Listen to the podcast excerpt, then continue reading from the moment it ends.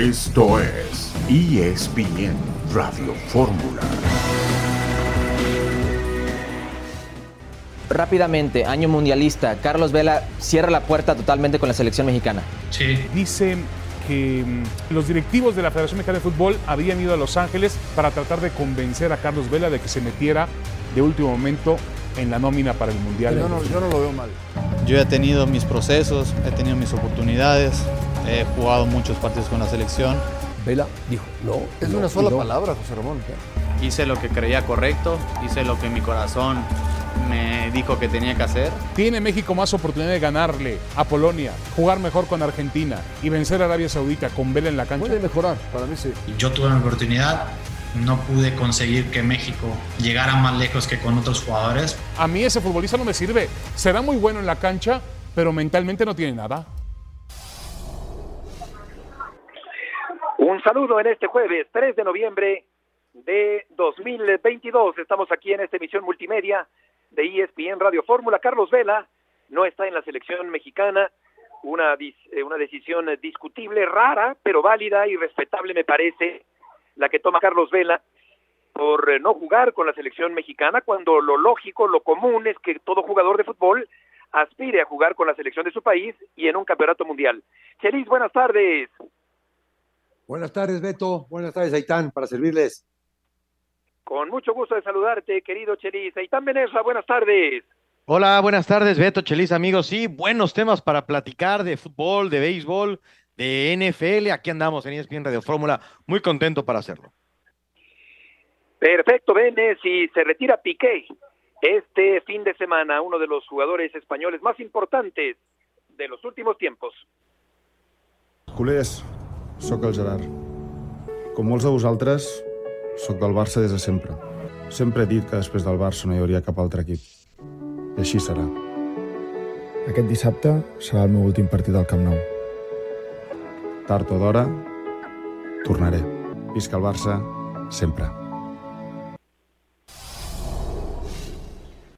Unas notas eh, melancólicas como fondo musical de estas palabras sentidas de Gerard Piqué que se va a retirar el próximo fin de semana con la camiseta del Barcelona. Presentaremos otro fragmento de la entrevista que le hizo Roberto Gómez Junco a Gerardo Martino, el técnico de la selección mexicana, hablando sobre Héctor Herrera, uno de los eh, bastiones del equipo mexicano, y sobre Laines, el extremo derecho de la selección mexicana.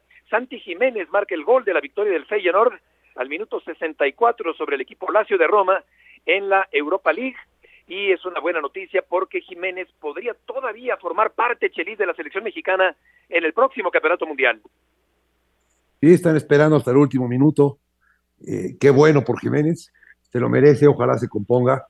Qué malo por la selección mexicana estar hasta el último segundo dependiendo de un jugador que hace mucho no juega y tomando como una tablita de salvación su incorporación cuando puede estar sano. Ritmo de juego no va a traer, como muchos de los que van a estar en la cancha. Oigan, pero, perdón, que me parecería escandaloso si Santiago Jiménez no va al Mundial, ¿eh? Así, escandaloso me parecería si no es tomado en cuenta para la última lista por Gerardo Martino.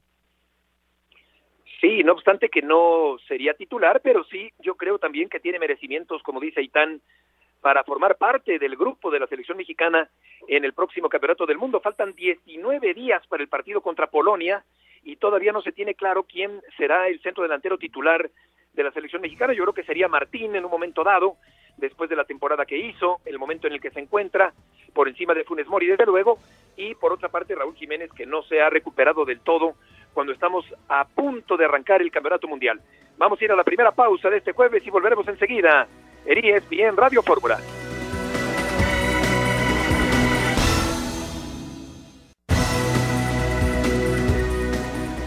Herrera, que es un caso Sí. muy claro, mediocampista. No está rindiendo y sin embargo yo sé que puedo contar con él. Sí. ¿Se da eso también? En O sea, algún- en algunos me- casos- metes a un futbolista por lo que está haciendo y también por lo que sabes que te puede hacer. Sí, el- y, y porque en definitiva partimos de que son jugadores pro de selección, ¿no? En el caso de Herrera lo que, lo que creo es que eh, yo no, no tengo tantos minutos en el Atlético de Madrid, pero compito en cada entrenamiento con Coque, con Condovia, Sí. con los jugadores de, de- de alto nivel. Sí. Y la prueba de que él estaba listo para jugar es que el mejor momento del Atlético de Madrid del año del torneo pasado fue cuando Herrera entra a jugar en el equipo. Entonces, había un jugador que estaba preparado para que yo lo traiga, porque de hecho, cuando jugó en Atlético de Madrid, cuando el entrenador creyó que él tenía que jugar, eh, lo, puso y, creo que le, casi hasta que le cambió la cara al equipo. ¿no? Tengo una altísima consideración de Héctor como futbolista y me parece que tiene, si me pregunta, si él, él no me preguntó, pero si me hubiera preguntado vengo a Houston, le hubiera ah, dicho que no. Eso te iba a preguntar. Eh, no, no, no, hubo intervención no, no, no hubo intervención. Probablemente no te gustó. Pero, pero no, no se lo hubiera dicho exclusivamente por el tema selección. Se lo hubiera dicho porque él era, un desperdicio que él no siga compitiendo en el alto nivel. También entiendo hay una cuestión de cansancio, de fatiga mental, son muchos años. Hay, también, hay un montón de situaciones pero la verdad es que a mí me parece un desperdicio que ese tipo de jugadores no se queden jugando en el alto nivel, porque cuando juega es un lujo verlo jugar. Y hablo desde lo que a mí me hubiera gustado porque veo la clase de jugador que es. Qué interesante lo que dice Gerardo Martino, porque HH fue money money.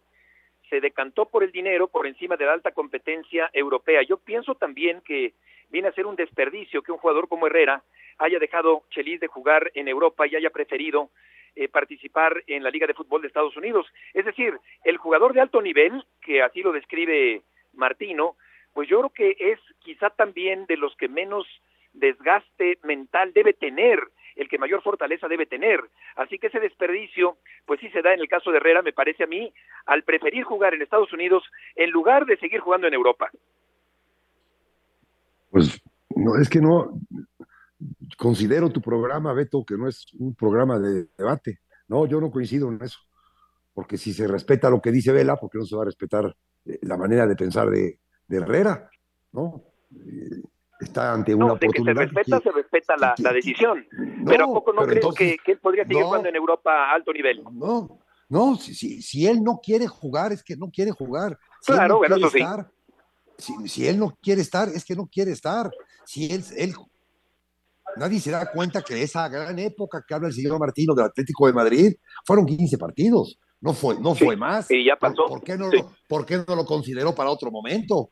Y, nada más lo consideró para el momento en que tenía la gente necesaria para alguien que le tocara balones a 10 metros, porque el Herrera del Atlético de Madrid no es el Herrera que el señor Martino lo utiliza para la selección, es otro Herrera, otra posición, otra función, otra manera de todo. Entonces, como diría mi amigo Eitan, difiero. sí. bueno, no, está bien. ¿Tú qué piensas, Benes?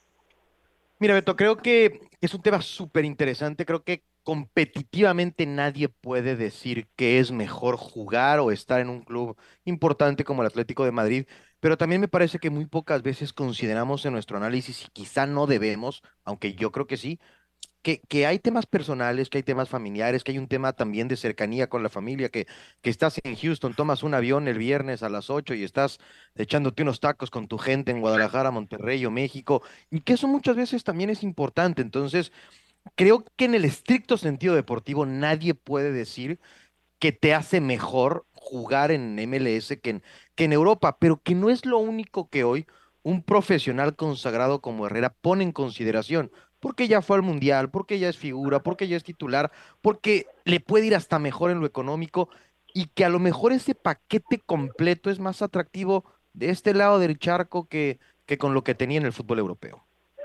Sí, comprendo que hay factores eh, humanos, económicos, familiares, que pesan más en un momento dado a la hora de tomar una decisión. Yo solo pienso que desde el punto de vista estrictamente deportivo, creo que Herrera todavía tenía para seguir jugando en Europa. Y en este sentido sí, estoy de acuerdo que es válida su, su decisión, respetable, pero concordando con lo que dice Martino, pienso que también pudo haber seguido jugando a un alto nivel lo que le quede de carrera a Herrera allí en el fútbol europeo. Un hombre que seguramente Chelis será titular indiscutible con la selección mexicana en el Campeonato Mundial. Vuelvo a diferir, ojalá no, ojalá no, porque sí va a ir, obviamente que va a ir, porque está dentro de los jugadores del pacto, y sí va a alinear, sí va a ser titular. Tú dime con la dinámica que trae Herrera, que hace tres meses no juega 90 minutos, le va a alcanzar para un mundial.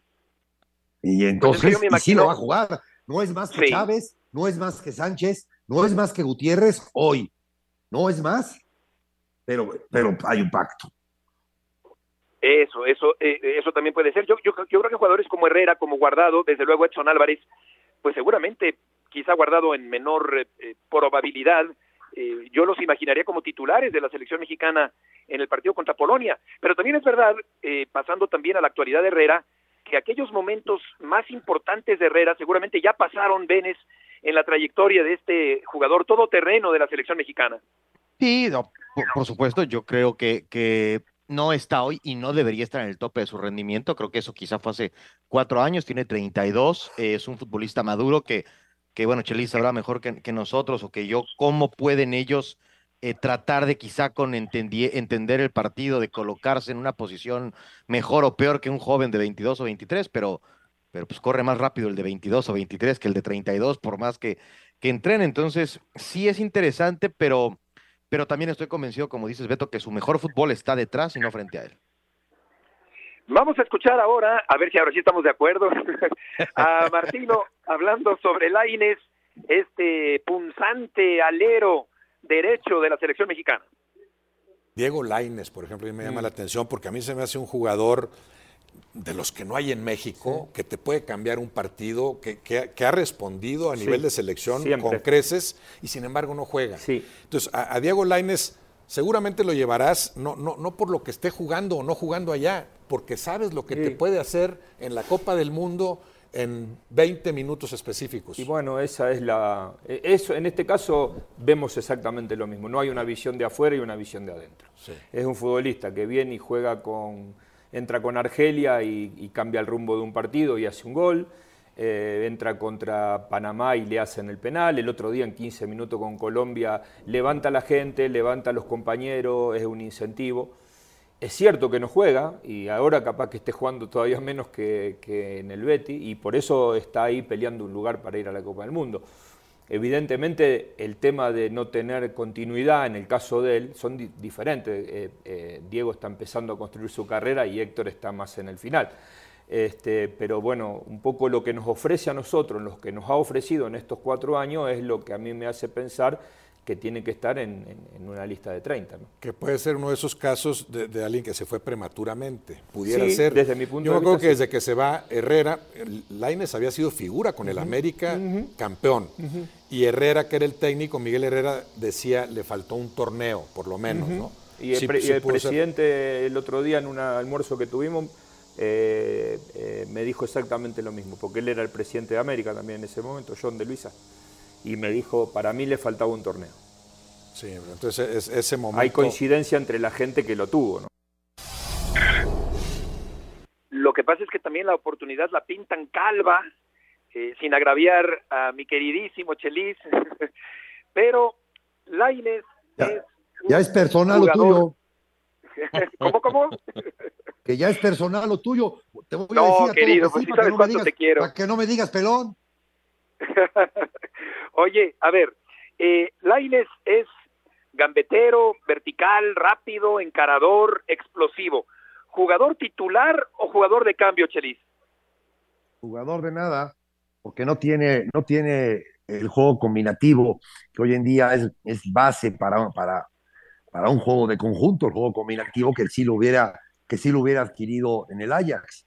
Pero por supuesto que lo hubieras querido, porque todos los jugadores que pasan por Holanda salen con ese juego. Es diferente el Álvarez que llegó al, a, a, a, a, los Países Bajos al, al, Álvarez de ahorita, y así te puedo dar 10 casos. Y el señor John de Luisa, sí, se tuvo que haber quedado un año más, pero los 15 millones de dólares que le dieron por él o de euros no se los iban a dar dentro de un año, quizá. Y entonces, sí. a, toro pasado, decir lo que te conviene, no, se, se queda acá y te, y te, lo vendemos el próximo año, ¿no? Y, y mal, mal por el América, mal por el Betis, mal por el director deportivo, mal por el papá, ¿no? Tendría que haber sido huérfano este muchacho, este, mal por todos, ¿no? pero por supuesto que nunca se tuvo que haber ido. Y si se va, que se vaya a un fútbol formativo, no a alguien como sí. solución, porque Holanda, por Betis, Betis lo compra para hacer solución, no para formarlo. Sí, sí, yo, yo también creo que pudo ser prematuro, que pudo, pudo ser un poco precipitado Eh, lo que pasa es que quizá esa oportunidad no hubiera vuelto más adelante, eso pues es imposible saberlo, como dice Chelisa, toro pasado. Ahora bien, un jugador de segundo tiempo, refrescante, que desequilibra y que puede en un momento dado, Vélez, eh, cambiar el rumbo de un partido en el Campeonato Mundial. Sí, que los ha tenido la selección mexicana, me acuerdo mucho del Cabrito Arellano con la Puente, que terminaba siempre por ser un revulsivo relevante de, de la selección mexicana. Yo creo que, que minutos hay para Laines, que, que ojalá no, no los necesite la selección mexicana. Eso significará que los partidos están más o menos saliendo como el equipo, el equipo quiere, como el Gerardo Martino quiere, pero a mí me parece que puede ser un, un buen complemento, pero sí un jugador de cambio más que en el once titular. Hemos escuchado la posibilidad de que pudiera regresar eventualmente al fútbol mexicano, lo cual confirmaría pues esta precipitación de haberse ido un poco antes de tiempo, todavía no estaba maduro, no estaba con el cocimiento debido, Laines, que sin embargo puede ser importante en los segundos tiempos en el eh, Campeonato Mundial. Vamos a ir a una pausa, volveremos enseguida en ESPN Radio Fórmula.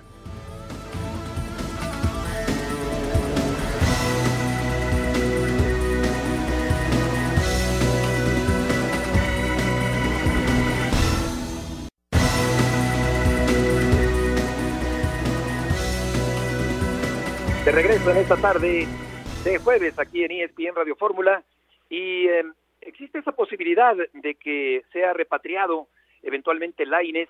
Eh, ¿Qué pensaría Chelis si Laines regresa al fútbol mexicano?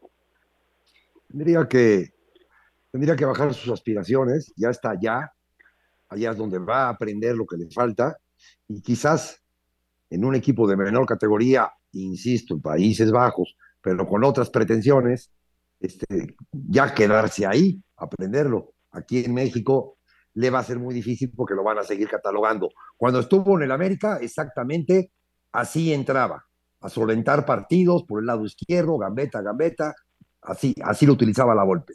Y entonces, a eso, a eso va a regresar de nuevo. ¿Tú qué piensas, Aitán, de esa eventual repatriación de Laines para el eh, fútbol mexicano? Creo que va a ser bien interesante si es, si es capaz o no de aguantar lo que probablemente sea una oferta económica bien atractiva. Creo que conoceremos también qué prioriza o qué priorizará Laines en su carrera, porque creo que, otra vez, hablando en lo estrictamente deportivo, lo mejor sería que buscara un equipo que le dé esa oportunidad de completarse y de competir como jugador en el viejo continente, pero no creo que esa oferta sea la más atractiva en lo económico. Creo que aquí se podría vender a Laines como un gran refuerzo de algún equipo relevante y que no sería eso en Europa. Ahí están Vamos a ver prestado, qué ¿eh? ocurre. Sí. ¿Cómo, Chelis, perdón? Aquí a México vendría prestado. Vendido, no, no- no, imposible vender, que- que regrese vendido porque nadie va a pagar lo que costó. Pero es que a lo mejor ya, ya vale menos, ¿no? Creo que, yo creo que se ha devaluado, o sea, no me parece que haya sido una No, buena no, no, inversión. total, totalmente se ha devaluado, totalmente. La última, la última cosa que vi en el market ese, 6 millones creo que estaba. Y, y- y ese dinero sí creo que lo puedan pagar en México, ¿no? Varios equipos por... Sí, sí, correcto. Correcto, Hoy no jugó con el Braga, pero, pero ¿qué tal que hace un buen mundial, Chelis?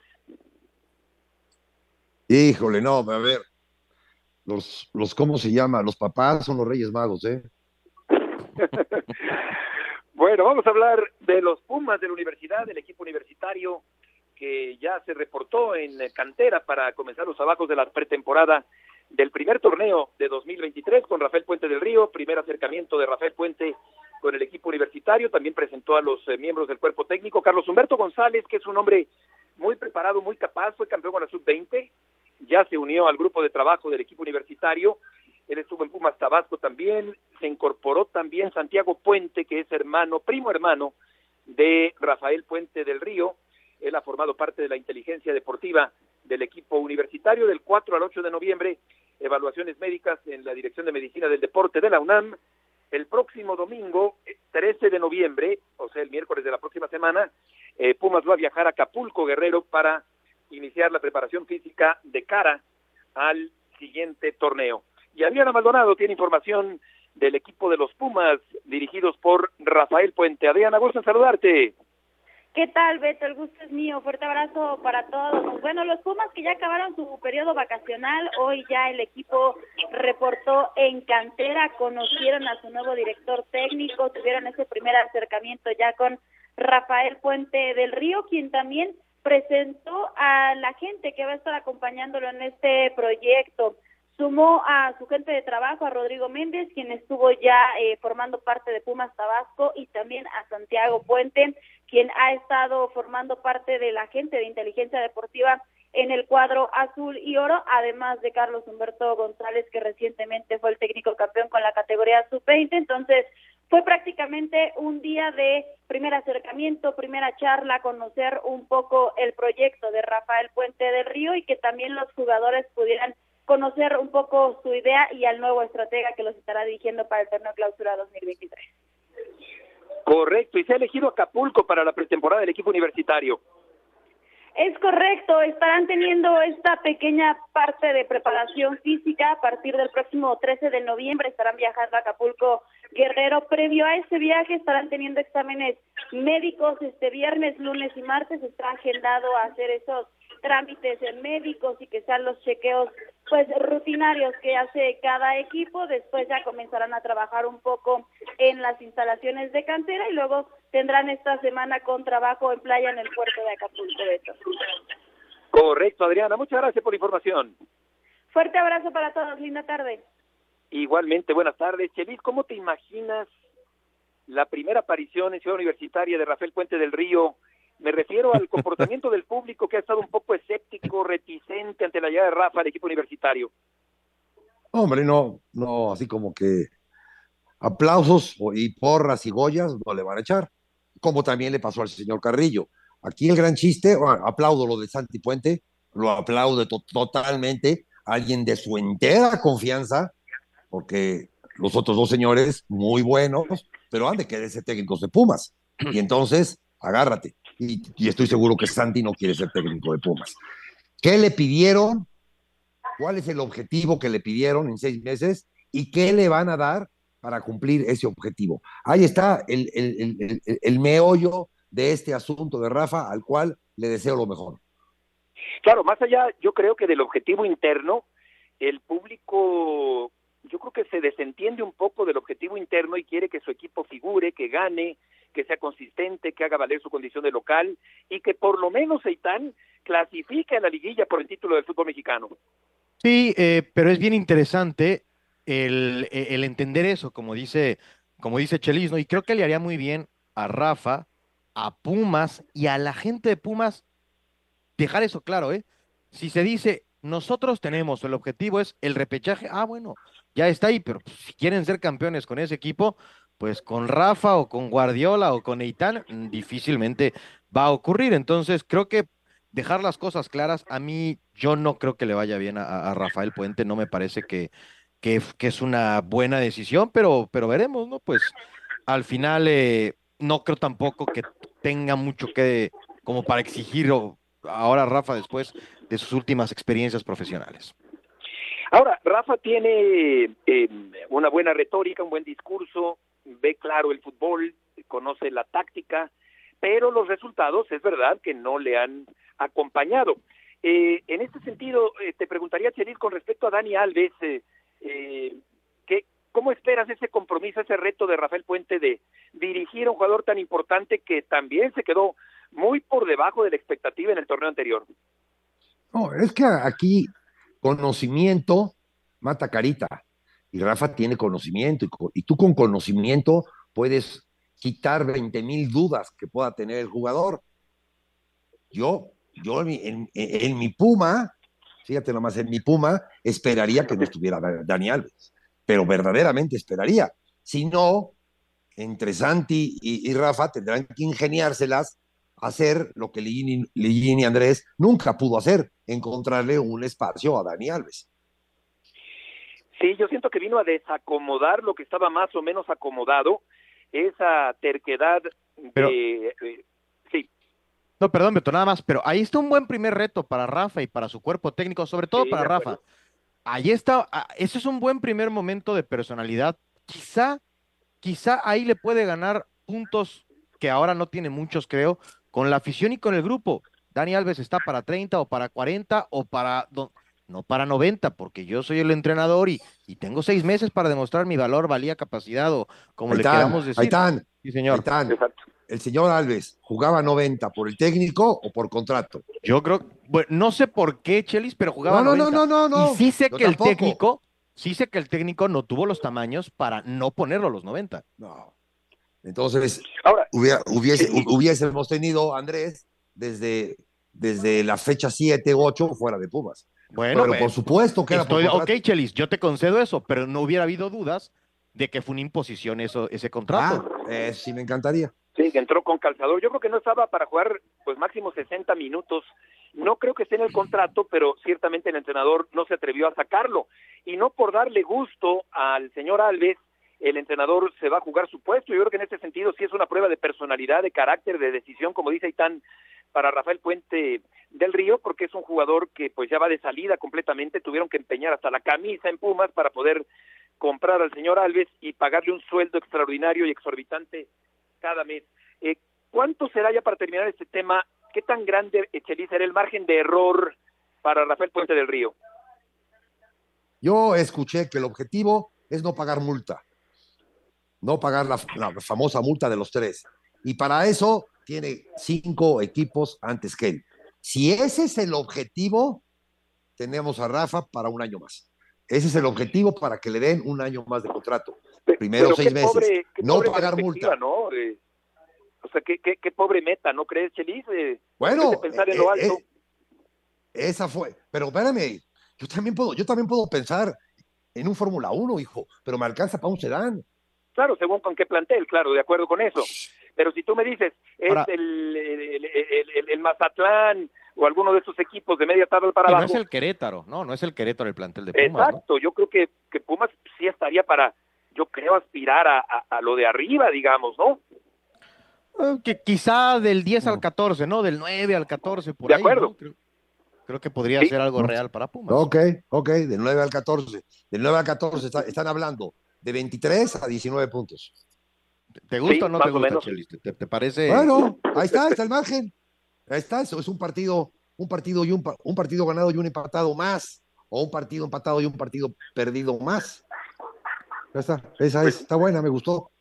Sí, la agarro. Está buena y habrá que ver en qué en qué zona se refuerza el equipo universitario, prácticamente con el mismo equipo sin Chispa Velarde para el próximo torneo, eh, más o menos el mismo plantel que tenía Lilini, lo tendrá Rafael Puente en el próximo torneo. Vamos a ir a una pausa, volveremos enseguida. Chelis, Venezuela y Murrieta en ESPN Radio Fórmula.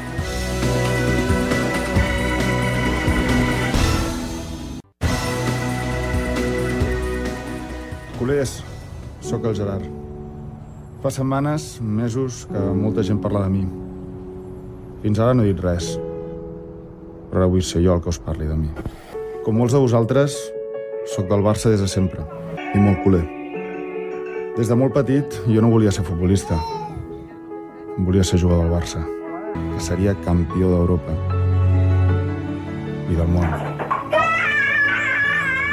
I ara que els somnis d'aquell nen ja s'han complert, vull dir-vos que he decidit que és el moment de tancar aquest cicle. Sempre he dit que després del Barça no hi hauria cap altre equip.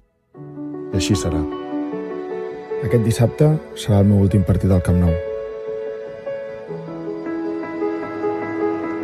Passaré a ser un culer més. Animaré l'equip i transmetré l'amor pel Barça als meus fills, tal i com la meva família ho va fer amb mi. I ja em coneixeu, Tard o d'hora, tornaré. Visca el Barça, sempre.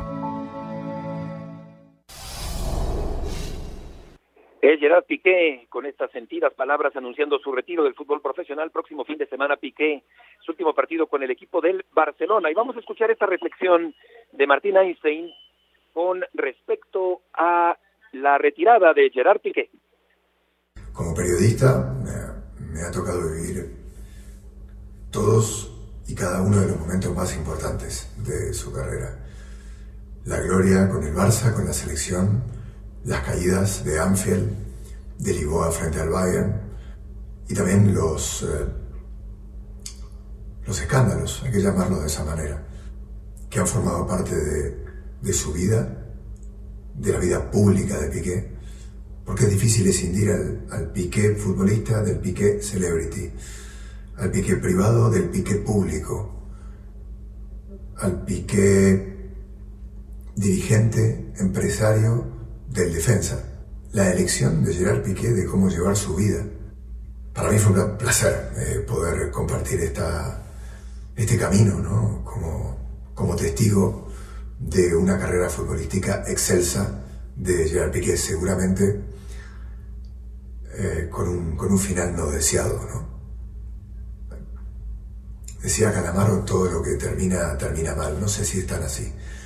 Pero esta historia sí termina em, con un sabor eh, amargo y con una forma de, de retirarse que seguramente no es la que Gerard Piqué hubiese deseado. Hasta aquí mi comentario de la salida de un hombre esencial para entender al Fútbol Club Barcelona y a la selección española de la última década. Martín Einstein eh, con su reflexión sobre el retiro de Gerard Piqué, el último partido con el Barcelona este fin de semana en medio de una situación personal complicada, su divorcio de la cantante colombiana Shakira y el eh, final de una trayectoria muy importante. Eh, ahora vamos a entrar en comunicación con Moisés Llorens. ¿A ti te parece, Chelis, el mejor defensa central en la historia del fútbol español? Ah, quizá Puyol fue, fue más, quizás, pero que escribió una gran, una gran historia, que es muy duro para él lo que está decidiendo, porque no es al final de temporada, es el próximo domingo, que, que su cabeza está ocupada en 20 mil cosas, que no puede separar la grandeza y la vida deportiva de Piqué de su vida personal, que él le da un gran valor a lo que es la institución y sabe lo que pesa su actuación, sus actuaciones con, con la institución. Este, yo la verdad, la verdad, lo felicito. Y esto de que cuando, cuando sales o cuando todo se acaba, es, es lo, el, momento más amargo. Yo quito a, a Butragueño y no encuentro o me, o me cuesta trabajo pensar en un adiós con aplausos. Es difícil. Sí, un, un hombre tiempista, muy fuerte, muy alto, eh, con eh, una gran, eh, un gran sentido del tiempo y la distancia, un gran marcador, un hombre con mucha personalidad, un líder del conjunto del Real Madrid durante mucho tiempo. Eh, ¿Te lo imaginas, Benes, como presidente del equipo Barcelona? Fíjate, Beto, que, que no inmediatamente. Sí, que Real Madrid, perdón, Barcelona. No, no, sí, sí creo que lo puede buscar. No creo que inmediatamente, porque lo mencionaba Martín, y lo sabemos. Creo que es un hombre que, que ha entendido bien que tiene una plataforma interesante, empresario.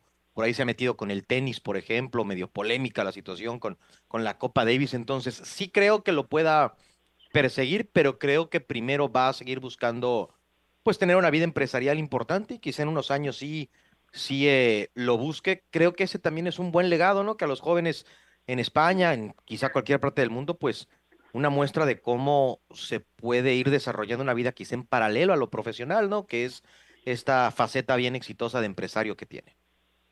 Sí, un jugador con mucho temperamento. Eh, eh, no sé si más técnico que Puyol, ahora que mencionas a Puyol, ¿cuál, ¿cuál te parece más técnico ahí en la defensa central en el fútbol español, en la historia de la selección española, Cheris? No, Piqué, Piqué, Piqué más técnico, sí. mucho más arrojado. Eh, Puyol, más de mi estilo Puyol que Piqué, pero, pero sí.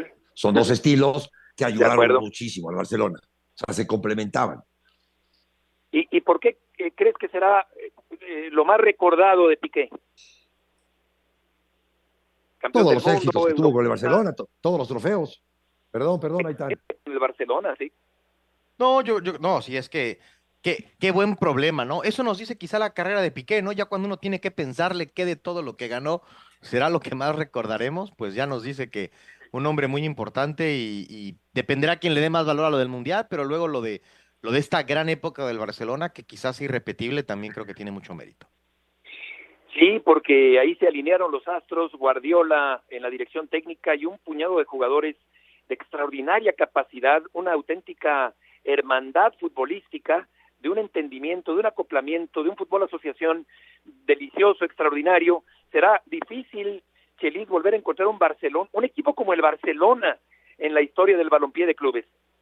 Sí, claro. Y otra, otra cosa que no, no hemos mencionado, él le da un valor a la amistad que tiene con Xavi, misma relación que se andaba rompiendo por el fútbol, como se han roto muchísimas cosas, hermandades se han roto por el fútbol porque no deja de ser visceral el fútbol, y, este, y él, él da un paso de costado. Yo me imagino que entre, entre sus decisiones prefiero ser amigo de Xavi.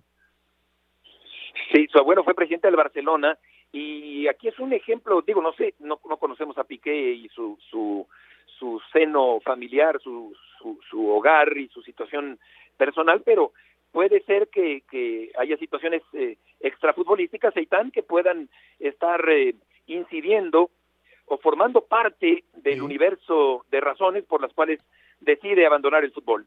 Sí, indudablemente, siempre, sobre todo en los consagrados, ¿no?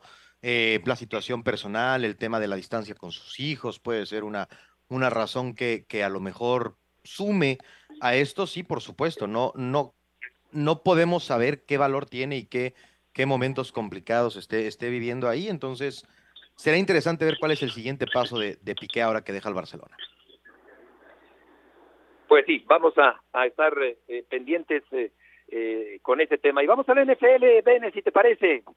Sí, como no, Beto, Chelis, eh, hoy arranca una semana más de la NFL, ya, ya estamos muy rápido, al menos se nos va muy rápido el, el tiempo en la NFL y tenemos hoy, curioso porque es la semana nueve de temporada y es curioso porque en béisbol y en fútbol americano, Filadelfia contra Houston, no, evidentemente que son eh, momentos diferentes porque en el béisbol se está disputando la Serie Mundial, pero arranca la semana 9 con un duelo con las Águilas de Filadelfia, único equipo invicto en la temporada contra unos Tejanos de Houston que apenas han ganado un partido en lo que va de esta campaña. Así es que es muy favorito Filadelfia para, para mantener el invicto, de hecho doble dígito en las apuestas, así es que no sé, no sé qué le va a poner Chelis y a las, a las Águilas o a los Texans. No, pero tampoco se te olvide, Aitán, no se te olvide el equipo de, de Filadelfia de la MLS.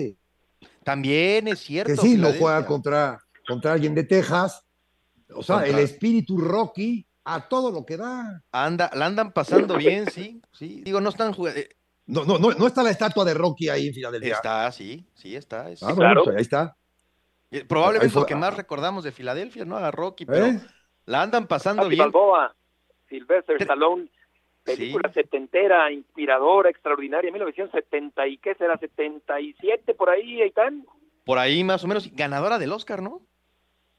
Eh, si no, No me mal equivoco. recuerdo, sí. Una película hecha con muy poco presupuesto, pero creyeron en, en Stallone de origen italiano y se convirtió en uno de los clásicos en la historia del cine, una, una película realmente extraordinaria. Del 76, Beto. 76, mira, por ahí andaba la cosa. Y mira nada más, ya, ya que costó 960 mil dólares y vendió 225 millones de dólares en entrada. Caramba. Yo creo que fue buen negocio. Yo creo que fue un buen negocio, menos de un melón y, y una, una retribución extraordinaria con esa, con esa gran película. Por cierto, oye, cambiando un poquito el tema, en el Club France de la Ciudad de México se va a realizar la inducción al Salón de la Fama, un evento organizado por Armando Baraldi, con grandes tenistas de todas las épocas, desde luego Yola Ramírez, la mejor tenista mexicana de la historia, cuyo esposo falleció hace algún tiempo, hace poquito tiempo, en noviembre del año pasado todavía Yola, la tesiuteca poblana, como Chelis. Yola Ramírez venía acompañada por su esposo, lamentablemente ya falleció, pero Yola estará presente esta tarde en el Club France con toda la familia tenística. Y por otra parte, eh, como decíamos eh, al principio, eh, Santiago Jiménez metió Vélez el gol de la victoria del Feyenoord sobre Lazio en la Europa League, un gol oportuno, importante por parte de Santiago Jiménez. Sí, en este que ha sido el torneo donde más ha lucido. Eh, Santiago Jiménez le ha ido bien al, al futbolista mexicano. Hoy marca, tenía un ratito sin anotar y bueno, pues reaviva este debate sobre convocatoria o no, eh, pero le fue bien afortunadamente al futbolista mexicano en, en la Europa League. Oye, ¿qué te muchas parece que amígdalas. escuchamos, Sí, gol. la narración del gol de Santiago Jiménez. Vamos a escucharla antes de presentar al trotamundo de la información deportiva. Atenção, Santiago Jiménez ali a entrar, pode marcar, vai atirar golo!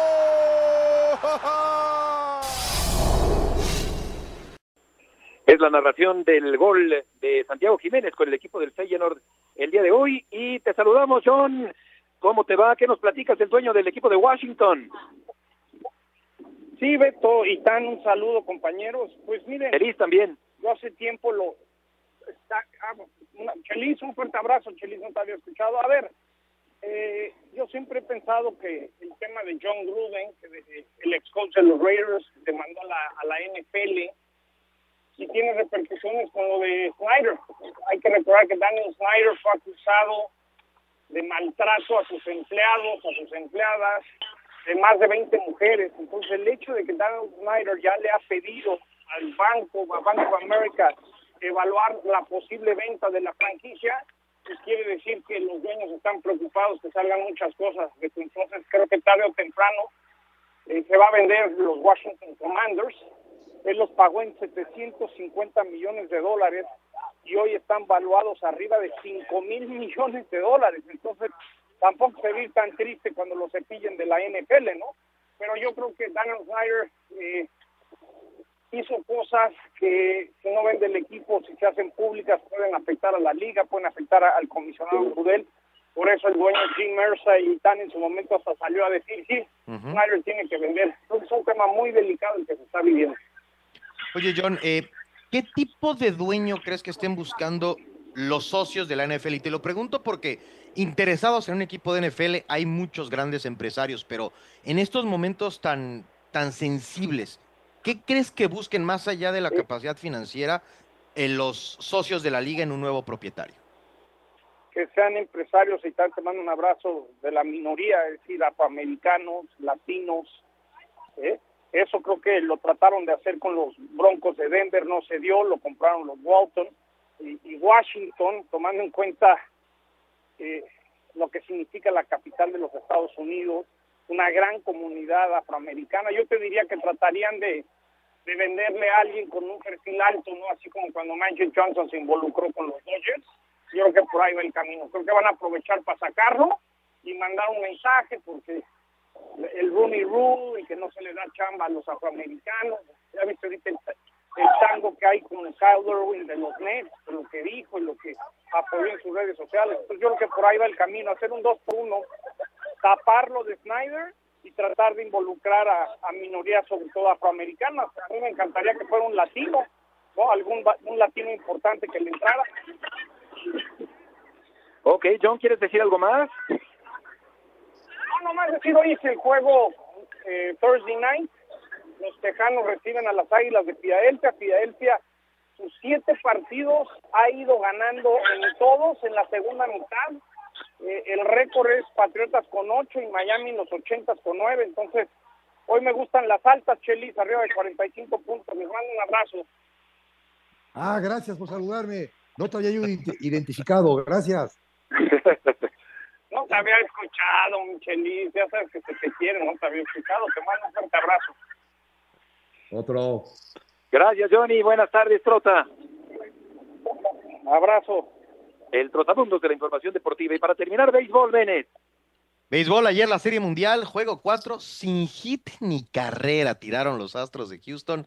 Combinado, no le quita, no le quita mérito, aunque siempre es más especial que un lanzador la, eh, tire toda la ruta, pero nueve entradas sin hit de Houston empatan la serie y ahora el clásico de otoño se convierte a ganar dos de tres juegos. Hoy el quinto de la serie con Justin Verlander que va a ganar el Cy Young por Houston contra Wheeler de Filadelfia. Gran serie mundial y veremos, eh, están en mejor posición los Astros de Houston después de lo de ayer.